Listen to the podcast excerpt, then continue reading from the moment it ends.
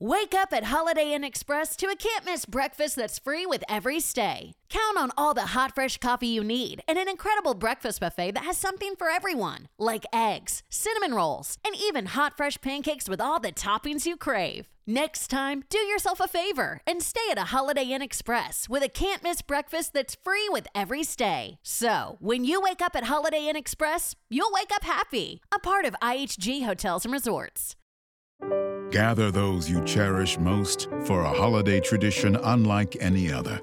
Don't miss the chance to celebrate the season with candlelight Christmas evenings at Biltmore. Experience America's largest home, illuminated in the soft glow of candles, crackling fireplaces, and warm holiday cheer. This is Christmas as it was meant to be. This is Christmas at Biltmore. Plan your visit at Biltmore.com.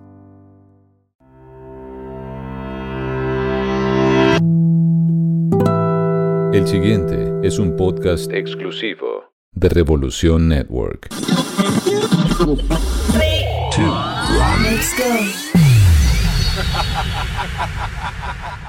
Antes de comenzar, ¿por qué no hablamos del poder de la música? El poder de la música. La música puede expresar lo que uno siente. Un lenguaje emocional, intuitivo e innato. Para mí la música es felicidad. Para mí la música es amor. La música folclórica de Colombia ha sido nominada este año en la categoría de Mejor Álbum Folclórico en los premios Grammy Latinos, y el responsable de esa increíble obra musical es mi invitado de hoy en El Poder de la Música, de Barranquilla, Tato Marenco.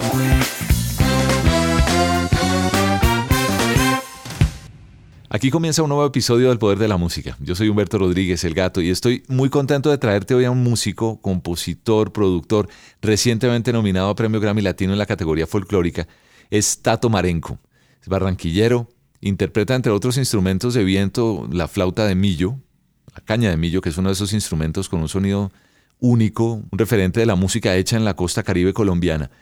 A Tato lo conocí personalmente hace poco, aunque ya conocía sobre su trabajo. Creo que muchas personas en el mundo también empezaron a identificarlo gracias a su participación en un éxito de Carlos Vives y Shakira.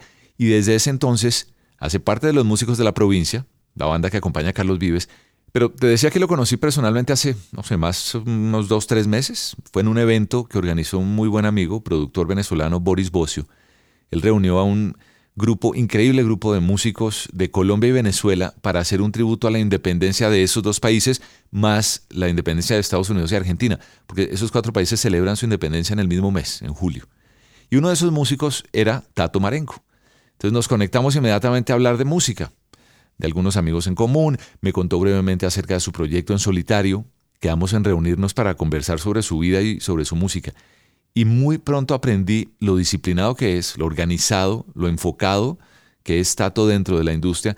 Y cuando me habló de su producción Gemas, encontré una fascinante historia que merece la pena ser contada, porque un artista tan completo musicalmente, tan comprometido con su proyecto, después de haber vivido desde su natal Barranquilla, pasando por París, donde estuvo muchos años viviendo, radicado ahora en Estados Unidos y lleno de sorpresas musicales, pues yo dije, vamos a invitar a, a Tato al estudio me senté con él para conocer un poco más de su talento, poder compartirlo contigo, a la vez que me enorgullece su nominación al Grammy Latino porque lo que puede aportar dentro del género del folclore, muy rico en sonidos, percusión, cantos, con indiscutible poder dentro de la música.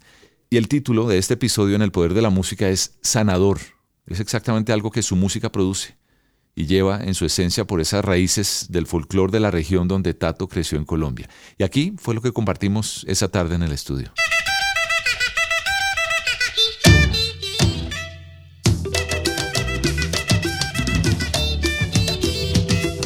Mística. Sí, sí, sí, sí, sí, eh, más allá de la casa de uno o del lugar de uno, como yo le digo, mi santuario, mi, mi refugio, es el, no sé, como que me siento como en un lugar donde sé que, puedes estar cómodo, eh, como estás y espero estés cómodo. Tato, bienvenido.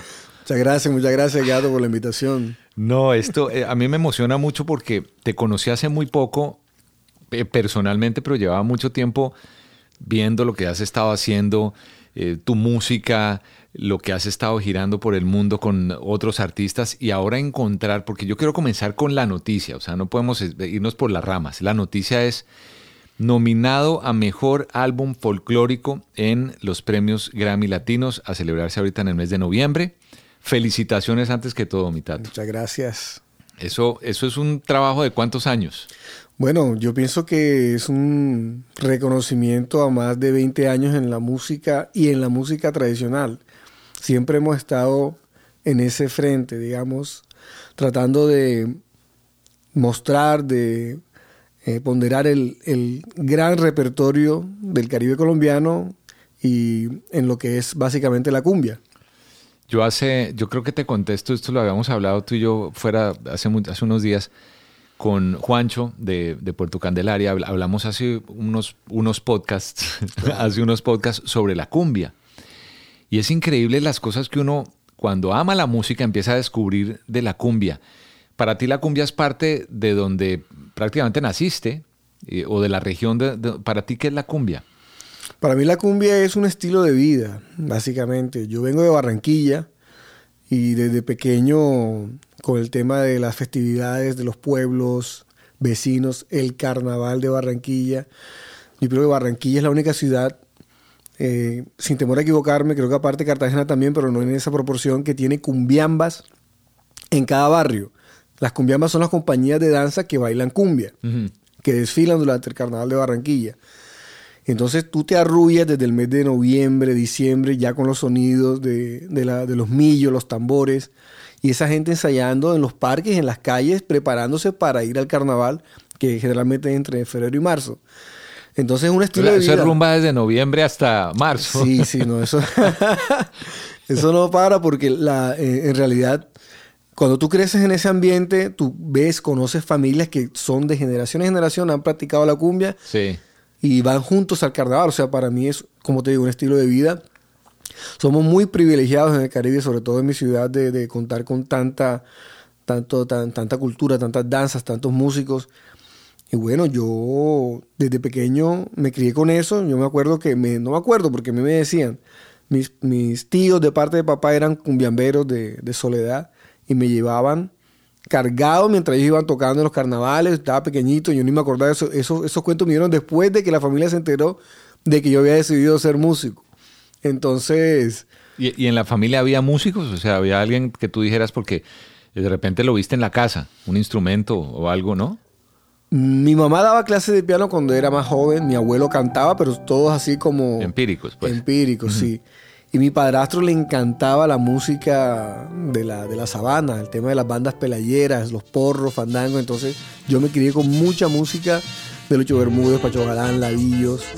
Y bueno, y eso, yo me fui nutriendo de, de todo eso y desde ahí tomé la decisión de hacer la música del Caribe, la música de la costa. Y cuando uno, cuando uno piensa en cumbia, ¿Qué instrumento es lo que primero le debe llegar a uno a la mente si estamos hablando de cumbia, por ejemplo, para ti? Bueno, yéndonos a la raíz, la, cumbia es una fusión ya en sí. Está el lado africano. Hay mucha gente que, dice que los tambores vinieron del África y también había tambores aquí en, bueno, allá en, Latinoamérica, en Colombia. Pero lo primero que uno va es a esa mezcla, a esa fusión del, indígena con el africano. Está la tambora, el llamador, que es base en la cumbia, que es el que llama, como dice su nombre, a que la gente baile. Un tambor pequeñito, parece significante, pero solo hace un golpe que es a contratiempo. Y ese es el golpe que ha tomado toda la gente que hace cumbia, desde Colombia hasta la Patagonia y subiendo para México. Ese sonido a contratiempo que hace el llamador es la característica de la cumbia.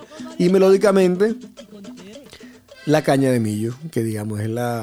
Que es la flauta que, por la que conocemos popularmente como la flauta de millo, que ahí fue donde de repente el nombre de Tato Marenco saltó al... pues y llamó la atención de muchos, primero en Colombia, obviamente porque pues era... Y de repente en el mundo entero como que la flauta de millo que tiene años y la llevan años tocando, pero como que, eh, no sé, adquirió mucha popularidad, ¿no?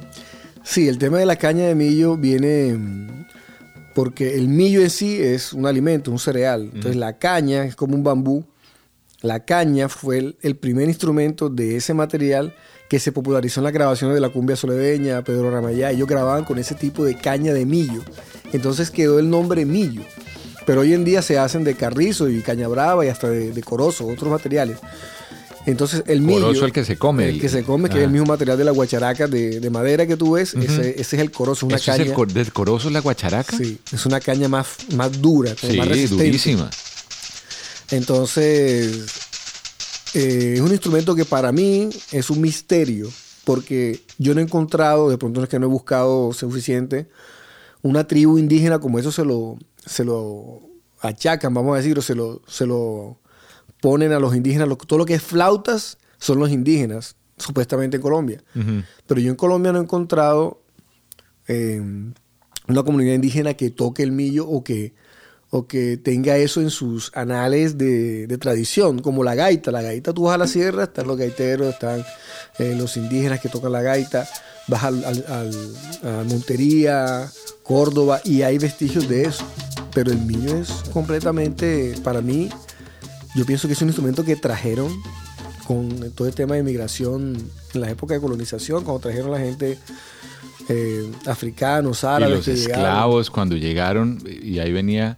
Tiene, tiene un, una sonoridad de, del Medio Oriente. Para mí, esos tipos de flautas de clarinetes vienen, porque el mío es un clarinete, Uh -huh. vienen... Ah, es un clarinete. Un clarinete traverso, sí. Porque tiene una caña que hace, la que vibra y produce el sonido. Pero es pequeñito. Pequeñito, sí. Uh -huh. Entonces, ese tipo de sonoridades yo las he encontrado en ese tipo de países, Egipto, Marruecos, cuando yo he ido a tocar allá y toco ese instrumento, como que hay una conexión. Entonces, para mí, yo, esta es mi, mi opinión personal, el millo viene de por ahí. Uh -huh. Pero bueno, entonces se populariza el nombre millo, pero es porque las primeras grabaciones fueron hechas con ese, ese material. Pero ese fue el instrumento que a ti primero te llamó la atención cuando estabas en tu casa y oías a tu abuelo o a, o a tu mamá tocando el piano, o cuál instrumento fue el que dijo, esto es lo mío. Eh, con, yo empecé siendo percusionista, yo estudié fue percusión y siempre he, tocado instrumentos de viento, clarinete, gaita y millo. La conexión con el millo fue muy especial porque eh, a la segunda clase con el profesor que, que, me estaba enseñando ya yo hacía, digamos, los sonidos más difíciles que son los inhalados y los sonidos de garganta. Entonces yo dije, no. Perdón, perdón, sí. Tato.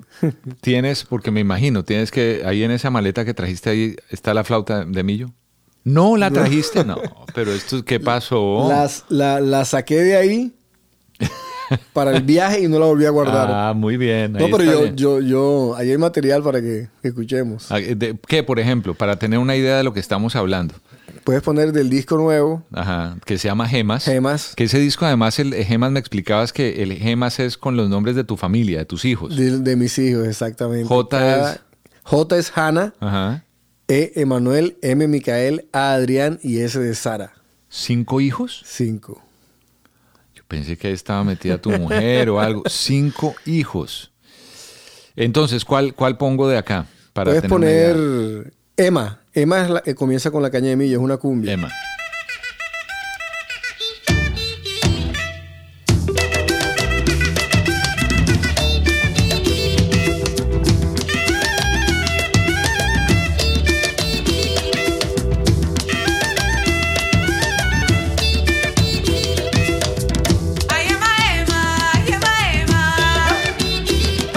¿Quién te acompaña ahí en ese? ¿Quién, quién canta ahí? Ahí está cantando mi gran amiga Isa Mosquera. Ajá. ¿Y de dónde es ella? ¿Barranquilla? Ella, no, ella es de Medellín. ¿O puede ser? Con familia chocuana.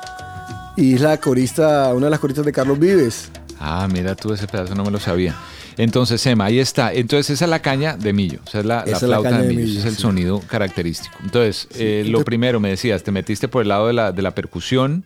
Y, ¿Y qué encontraste tú? Que por qué te llamó la atención tanto? Porque, digamos, el, el millo es un, eh, es un instrumento típico barranquillero, digamos, en el sentido que hace parte de nuestra cultura. Cuando tú dices, vas a una, una fiesta, tú dices, contraten un millo. Uh -huh. Quiere decir, contraten un grupo de millo, de cumbia. Como cuando estás en Cartagena y dicen, contraten una gaita. Y es el grupo de músicos que tocan gaita. Uh -huh. Entonces, con base en eso, yo le, le tomé mucho amor al instrumento porque me parecía súper complejo. Entonces, como que en, ese, en, ese, en esos inicios de mi carrera, estamos hablando del año 99, 98, recién casi graduado del colegio, eh, me, me causó fascinación su sonido, porque es un, algo, es un sonido muy especial, particular, único, que yo sabía que, que tenía que explotar y tenía que, que, inventar cosas con ese nuevo instrumento, que en ese, que en ese momento no habían tantos milleros tampoco. Estamos hablando de Barranquilla, los años 90, no había habido esa explosión de, de, casas culturales que después hicieron que mucha gente tocase el millo. Entonces teníamos referencias, Pedro Ramayá, Fante Jiménez, la cumbia soledeña. Eh, eh, estudiamos con los cassettes como antes, escuchábamos, repetíamos, escuchábamos, repetíamos, íbamos a los festivales como Morroa, Festival del Pito Atravesado, que es el nombre genérico del instrumento. Entonces, oh, Qué fascinante eso, porque es que Tato, uno, digamos, por más que uno sea amante de la música, hay muchos instrumentos como el caso de la flauta o de la caña de millo que pues uno lo tenía como referencia como colombiano porque es un sonido que uno identifica de alguna región del país, no sabe uno toda esta información, me imagino que algunas personas lo sabrán, me encantaría que mucha más gente pudiera entender, aprender y conocer porque esto es parte de la identidad de los pueblos. ¿Qué tan difícil es lograr que un instrumento como este tenga el reconocimiento que hoy día tiene, entre otras cosas, gracias al trabajo que tú has hecho, que Tato Marenco ha hecho en el mundo y cómo has girado con otros artistas y has llevado este sonido. ¿Qué tan complicado es? ¿Qué, se necesita para llegar ahí? Bueno, se necesita mucha perseverancia y también eh, la oportunidad que te llegue a saber aprovecharla. Yo me acuerdo que yo siempre, de, yo antes de vivir en, en, en Miami, uh -huh. estuve en Francia 10 años y antes en Bogotá 5 años estudiando también. Y en esa época tampoco había muchos milleros en Bogotá. Entonces yo llegaba siempre con un tema, una novedad. Ah, no, Tato, el, el, el pelado del millo y tal. Entonces yo siempre trataba de meterme a todas partes, le decían, pero vamos a meterle un millo a esto, vamos a grabar así, vamos a hacer, mira, escucha esto, siempre como vendiendo el sonido del instrumento. Y como estudiaba música, entonces se me hacía fácil también llegar a otros músicos que no fuesen tradicionales. Claro. Explicarle todo el tema de sonoridad, de tonalidades, de registro. Eso ayuda mucho.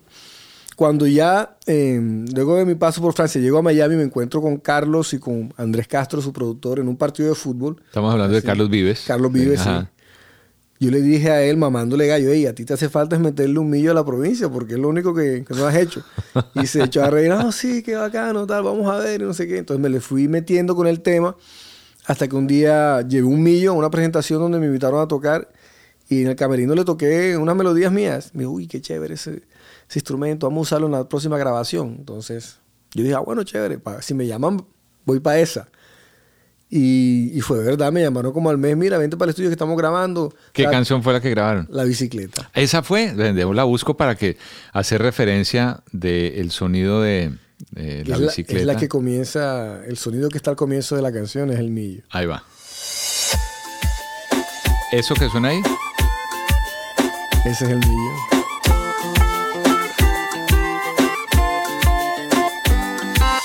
Ah, Son tres tú. notas, o sea, no es nada más. Ese loopcito Ajá. Fue lo que, digamos, marcó mucha diferencia en mi carrera porque primera vez que Carlos lo usaba en una canción, primera vez que Shakira lo usaba en una canción, primera vez que ellos dos grababan juntos. Entonces. Fue histórico por todos lados. ¿no? Por todos lados. Claro, porque Carlos, lo de Carlos siempre era gaita. La gaita. Gaita sí, con Maite. La gaita, la gaita, con Maite. Y entonces ahí llegó Tato y, y, en ese momento además Maite estaba en otro proceso de, de, vida también, entonces como que todo se, se dio para que... Y has estado trabajando con Carlos desde entonces. Desde entonces he estado trabajando con él y no, fue una experiencia y también recién llegado a Miami como que... Perfecto. O sea, todo, todo, todo cuadró perfecto como si lo hubiese planeado. Pero yo digo que es eso, es la perseverancia y saber dónde está eh, la, oportunidad la, oportunidad, y, aprovecharla. y aprovecharla. Claro, porque hay Por... gente que se le abre una puerta y la miran y se quedan mirando la puerta. Qué bonita la puerta. Uh -huh. Pero hay que entrar. Porque yo te lo digo así de rápido, pero en realidad cuando yo estuve en este proceso de, de mostrar el millo, a mí me invitaron a grabar y yo grabé, ok, perfecto. Pero todo lo que pasa hasta que la canción sale es un, es una, es un cuento que hay que echar. Yo cuando fui a grabar, yo no, yo no tenía ni la flauta en el tono que me estaban pidiendo. Entonces yo llevaba varias flautas. Yo no sabía con qué me iba a encontrar. De pronto, sí, chévere que tú se lo toques a, a capela el millo a una persona y le guste, pero ya meterlo en su música, como que entrar en ese universo, no era solamente, Tato, tócame estas notas y tienes que adaptar e interpretar lo, lo, que, lo, que, lo que quiere el artista, ¿no? Mm.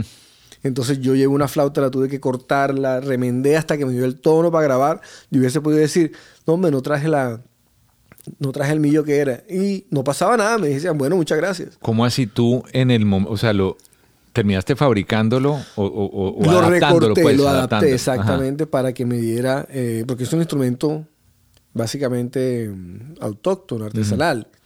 Tú lo estás llevando a un espacio ya con armonías, con acordes, con... O sea, lo Qué estás sacando de su zona de confort. Claro, claro. Y precisamente eso era lo que te estaba comentando off the record, que estaba en Francia evolucionando ese tipo de, de o sea, la manufactura del instrumento. Claro, entonces va- vamos a ese pedazo. El, eh, hace unos días estaba viendo, unas par de semanas, de repente ahí uno ve en las redes, ¿cómo es tú en, en Instagram? Tato Marenco. Tato Marenco, tal cual. Y entonces yo estoy viendo a Tato que de repente se fue de viaje. Habíamos quedado de encontrarnos para esta conversación, pero de repente yo veo que Tato se va de viaje, pa. Y como uno va documentando ahí en las historias, y de repente unas imágenes hermosísimas aterrizando en el sur de Francia, en la costa azul francesa. Yo digo, este man se fue de vacaciones. Pero cuando me doy cuenta, vi algo que era un, como un taller muy, eh, sí, algo, algo sumamente artesanal y, y vi algunos instrumentos y, y como que me perdí. Dije, no, ¿qué está haciendo? ¿Fue a comprar algo? ¿O ¿Está de paseo? ¿Se encontró este lugar? Cuéntame ahora sí para entender. Quería hacer como esa pequeña historia para entender que llegaste a la costa azul de Francia. ¿Por qué allá? Bueno, porque mm, Francia tiene, en mi concepto, los mejores luthiers que fabrican instrumentos de viento. Entonces, el millo en sí es un clarinete, como ya le había dicho, y en Francia son los, mejores haciendo los clarinetes. Y mi idea personal es llevar este instrumento a otro nivel de fabricación para mejorar todo este tema que estamos hablando de afinación, de, de materiales, de, de reemplazar las cañas, todas esas cosas que no se puede hacer con el instrumento hoy en día, ya que todo hace parte de un solo instrumento, de un solo material. Pero si tú terminas de tocar, eh, no sé, seis meses el millo, tienes que cambiarlo por otro nuevo. Entonces mi idea es tener un solo cuerpo en instrumento y solamente cambiar las cañas, como un saxofón, como un clarinete. Entonces... O sea, quitar y Francia- adicionar, sí. exacto. Cuando tú tienes un clarinete, tú, tú utilizas una caña más fuerte, depende de qué vas a tocar, una caña más suave. Eh, la puedes cambiar. En cambio, con el millo no. El millo, así como viene, así lo tienes que usar hasta que ya no te sirva más y botar ese o, o reemplazarlo por otro. El tema de la respiración. El tema de. Yo, por ejemplo, está- mis amigos que me están oyendo y los que me conocen desde hace muchos años saben que yo, com- como, músico inconcluso que me he, he declarado, en vez de decir frustrado, músico inconcluso, yo arranqué, pues no arranqué, eh, en algún momento de la vida me dio por in- eh, como inventar con cualquier instrumento que tuviera a la mano. Entonces, en un viaje con un amigo, pasando por una- un almacén eh, de estos de empeño en, en una ciudad en Estados Unidos, en- encontré un saxofón. Eh, Me llama el- porque el saxofón me parece además increíble. Por ahí está, ahí está el saxofón. Qué difícil es, porque es encontrar el tema de, no más allá de la respiración, es cómo poner la boca, cómo soplar, cómo eh, la caña, qué se requiere, a tu manera de entender, obvio, para uno poder, no sé cómo se diga eso bien, que no suene como tan, tan raro, soplar bien, como se debe.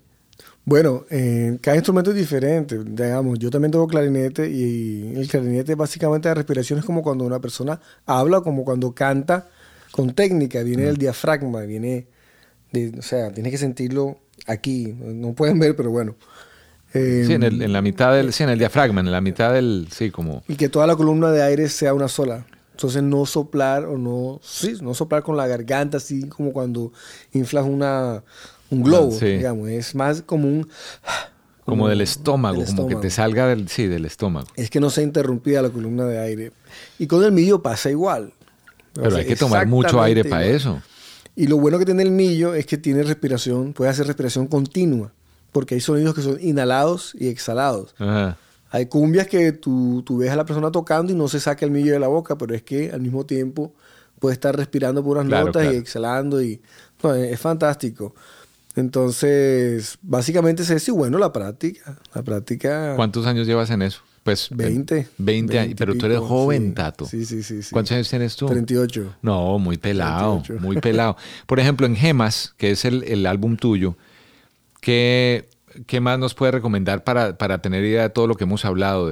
¿Hay clarinete en, en- en Gemas? Este, el formato de este disco es tambores folclóricos tradicionales como el llamador, el tambor alegre, la tambora, las maracas. Esa es la, esa es la percusión del álbum. Y le adicioné una calimba africana para un par de temas, porque yo- me gusta la fusión también. Calimba africana. Calimba. ¿Eso qué es? Un- Es- es como un teclado de, de metal. Ajá. Es ¿En qué como la canción? marímbula. Ese, ese está en Reino de Aría Ajá. y en Gemas también. Reino de Aría, ahí va un pedazo de Reino de Aría. Este es Tato Marenco y aquí en El Poder de la Música.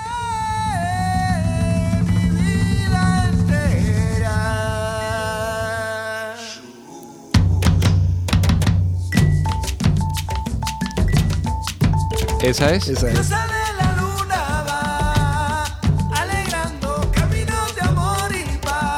Claro, porque el teclado al final es percutivo, o sea, es percusión, es, es un instrumento de percusión. Entonces, va acompañando, hace, hace las veces de, de acompañamiento armónico. Claro. Y también le puse un instrumento muy importante que casi no se usa en grabaciones, que es el tambor pechiche. En un- en- aquí está en Aquí en? Aría, en Reino de Aría está- estoy tocando el pechiche. Grabé tres pechiches, diferentes voces, diferentes tonalidades. Ese que está soleando ahí. Es un, es un tambor muy importante para mí porque viene de San Basilio de Palenque, la tierra de mi maestro de tambor, que era Paulino Salgado Batata III. Un tambor que es concebido para rituales en Palenque. Cuando alguien muere en Palenque, tú lo Ah. entierras tocando ese tambor, un, un toque especial. Entonces yo lo incluí. Qué maravilla esto, Tato. Esto es pura, porque es que esto es, esto es lo que hace los pueblos, lo hace a los pueblos y el folclore de, de nuestras naciones está en este tipo de música. Esto tiene que ser para ti también muy gratificante haber recibido esta nominación al premio Grammy este año. Totalmente, no, no, estamos muy contentos porque ha valido la pena insistir, como dije yo en uno de mis posts recientes, porque esto viene de, yo, yo he tocado y he producido para Totó la Momposina, Petrona Martínez, Gaitero de San Jacinto, o sea, yo, yo he insistido en el tema de la música tradicional y siempre tratando de innovar, o sea, yo no hago, como dicen, eh, covers, sino yo invento y hago nueva música, nuevos ritmos, nuevas canciones. Este ritmo, por ejemplo, es un ritmo que yo me inventé en- con base en un- una figura imaginaria o un mundo imaginario de mi hija Hannah, que ella dice que en Aría no sé qué, en Aría la gente no se envejece, en Aría todos somos amigos. Ella tiene un, un reino de Aría en su cabeza y yo empecé a sacar la información de qué se trataba y esa canción nace. Qué belleza de historia. Con, con ¿Cuántos eso. años tiene tu nena? Hannah tiene, tiene ocho. Que cinco hijos. Entonces, sí. hermano. El televisor, ¿qué pasó ahí? Nada, nada, nada más un televisor y... En la No, sala, por lo que parece. Oye, ven, ¿qué otra de aquí, qué, qué más? Ya vimos... Ah, bueno, un- está Gemas, que también... Ajá. Gemas es un ritmo también, digamos, inventado, donde cada instrumento representa a cada uno de mis hijos. Y ahí podemos escuchar, si, si, si detallamos bien, el llamador, Ajá. Que es el más agudo. Normalmente el llamador hace un, un solo golpe que es a contratiempo, que sería tin, tin, tin, tin, tin. Pero aquí va por otra parte porque está, está comunicándose con los otros. ¿Sí oye? Sí. Ahí sí vuelve a la, a la figura natural. Me encanta, me encanta, me Cuando encanta. tú lo, lo escuchas, am- todos están hablando. O sea, no, no está ahí por casualidad, sino cada instrumento, la calimba, el tambor alegre, el llamador, la tambor y las maracas representan cada uno de ellos. Y bueno, Qué estamos belleza. inventando, estamos, estamos evolucionando un poco lo- los ritmos. Y además me parece muy chévere que la academia haya tomado en consideración un trabajo como este, porque es un trabajo que uno. Ahorita me acabo de acordar, oyendo esto, me acabo de acordar que tú también hiciste parte, porque el día, la última vez que nos vimos fue hace unas 3, 4 semanas, y yo venía de un estudio de grabación maravilloso en Miami que se llama Criteria. Y yo feliz mostrándote una foto donde estaba y me dice Tato, no, yo, yo, ahí ya grabé, yo ahí ya grabé una canción y digo, ah, qué pena, perdón, pero ahí habías hecho algo para la famosa película de Disney que, que ha sido como tan noticia en las últimas semanas nuevamente, ¿no? Sí, sí, tuve la fortuna de que Carlos Vives me invitara a grabar el soundtrack de la canción que, que él hizo para la película de Encanto. Esa, esa canción, ya sa- ¿cuándo sale esa Sale, canción? sale el 24 de noviembre. No tenemos un adelanto por aquí, y nada. Ahí, nada, nada, nada. Y ahí grabó, grabé, grabé con, la, con los productores de Disney porque estaban ahí en teleconferencia y también todo el equipo de camarógrafos documentando ese tema de los instrumentos típicos. Entonces grabé la gaita y el millo en esa canción. El Millo va a estar ahí presente estar en la película de Encanto de Disney que sale en noviembre. Sale en noviembre. En noviembre. Eh, Siguiendo el recorrido con Gemas. Gemas tiene una, dos, tres, cuatro, cinco. Ya hemos oído tres. ¿Cuál es la otra? Eh, Eh, luchador. Luchador. Eh, cuéntame de Luchador. Luchador es la canción que le hice a Adrián. Adrián es uno de mis hijos que tiene autismo y nos parece, digamos... ¿Cuántos años tiene? Tiene cinco. Ajá. Y Adrián, digamos, se comunica muy bien con el tema de, las, de la música, del arte. Le encanta todo lo que es el carnaval de Barranquilla, toda esa cultura. Con cinco años. Con cinco sí, es que eso años es y- parte de la cultura en Barranquilla. El que no, eh, no es como que lo, lo sacó, lo sacó, porque la mamá también es barranquillera. Y bueno, ahí le, le hizo esa canción que se llama Luchador por todo el tema de, del mundo al que se está enfrentando, que es un mundo que no es, digamos, Para él. típico, sí, exacto, claro. como, como muy, muy evidente. Pero bueno, ahí está, está dando la lucha, entonces de ahí viene ese... ese- Luchador, oímos un poco de Luchador.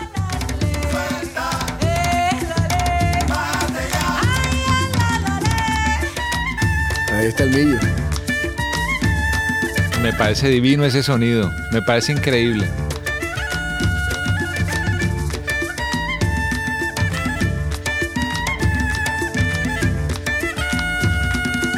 Bueno, te quiero hablar de las, de las personas que participan en este disco, darles el crédito también al maestro Luis Ángel el Papa Pastor en el bajo, El Papa Pastor también ha trabajado con Carlos, ¿no? que él es el director de la banda de Carlos, Daniel Cadena en la guitarra, que también está nominado al Grammy este año, ya ha estado nominado otros años, guitarrista eléctrico, Julio Campo en la percusión, también mi hermano de Barranquilla, y e Isa Mosquera, Isa Mosquera. Isa está en todas, en todas las, En todas las en todas canciones. las canciones. Canta Isa, menos en la de Reino Daría, que esa sí la, la estoy cantando yo. Que esa ya la oímos. Eh, Michael. Micael. Micael, perdón. Micael. Este aquí está Micael. A ver. Mica, mica, mica, mica, Micael.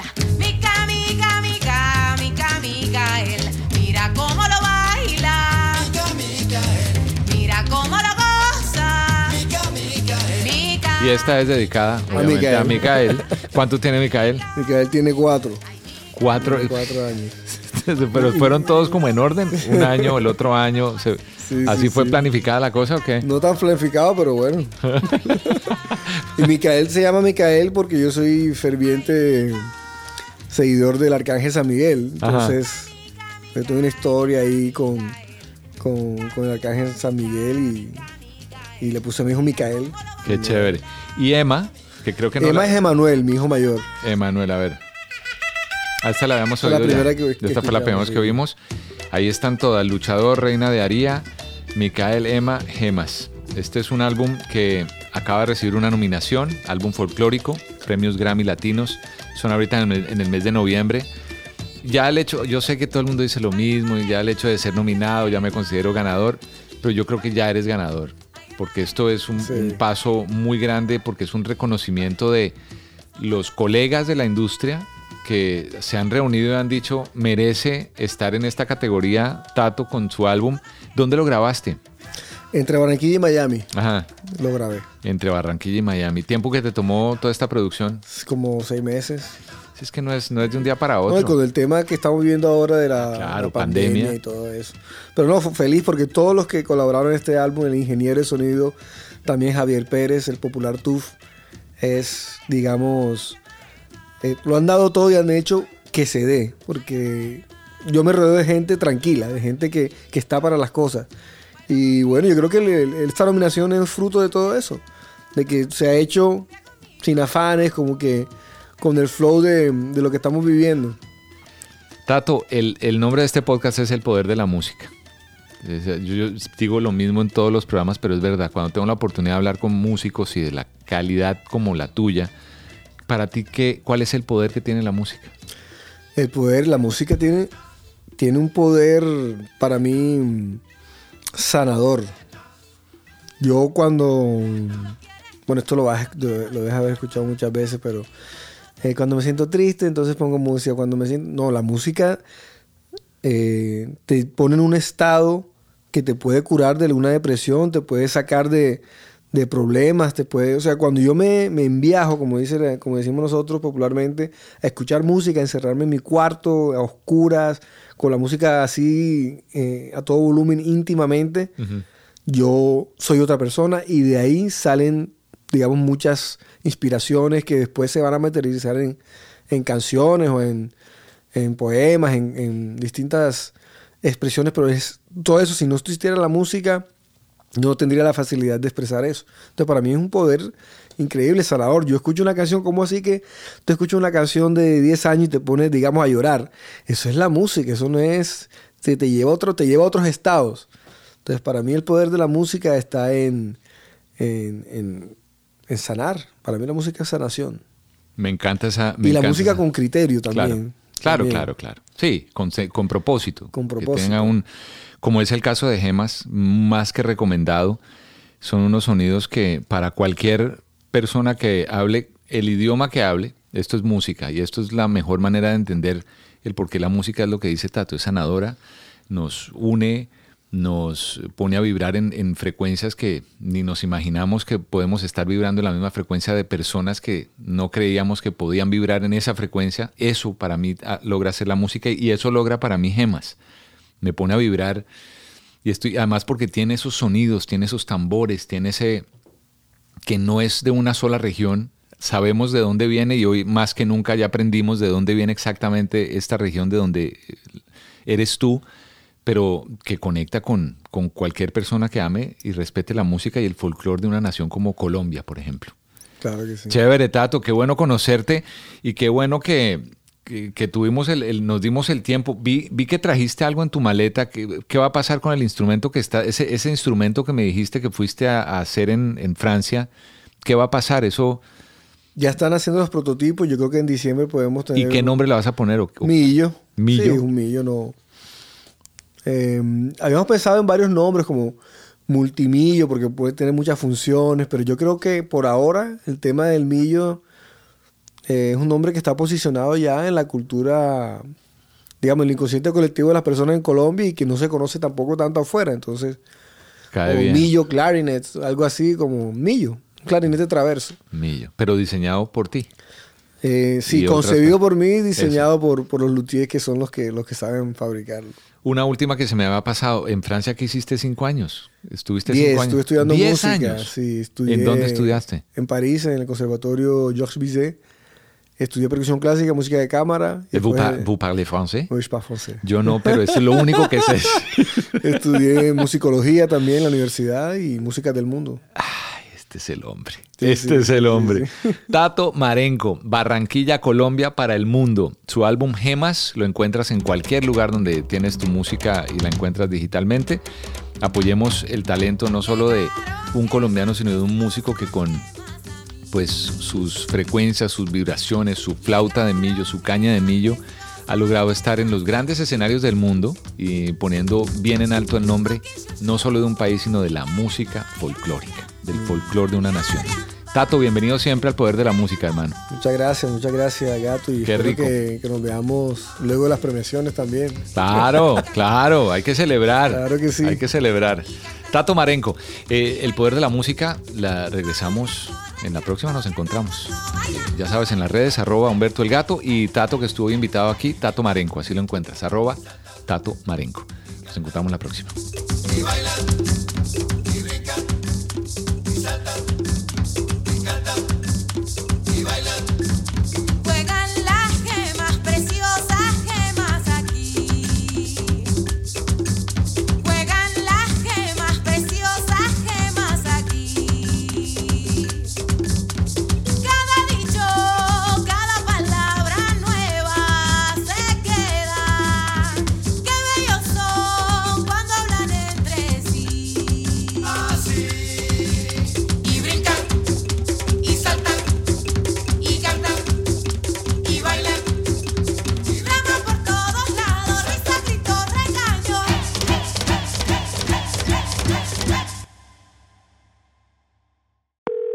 Discover, this is Daniela. Hi, it's Jennifer Coolidge. I just want to thank you for making me feel so special. I earned cash back on debit for my dinner party groceries. That's great, but with Discover Cashback Debit, we give everyone cash back on everyday purchases. Anything else I can help you with? Do you like asparagus and mushroom sorbet? I've got leftovers. Introducing Discover Cashback Debit, a checking account with cash back. It pays to Discover. Eligibility and terms at discover.com slash cashback debit. Discover Bank, member FDIC.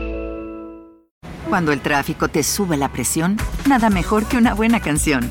Cuando las noticias ocupen tu atención, enfócate en lo que te alegra el corazón. Y cuando te sientas mal, un buen médico te ayuda a sanar. Sabemos que mantener tu salud es tu prioridad, también es la nuestra en Kaiser Permanente, donde trabajamos juntos para cuidar de todo lo que tú eres. Kaiser Permanente, para todo lo que tú eres. Kaiser Foundation Health Plan of the Mid-Atlantic Stay Inc., 2101 East Jefferson Street, Rockville, Maryland 20852.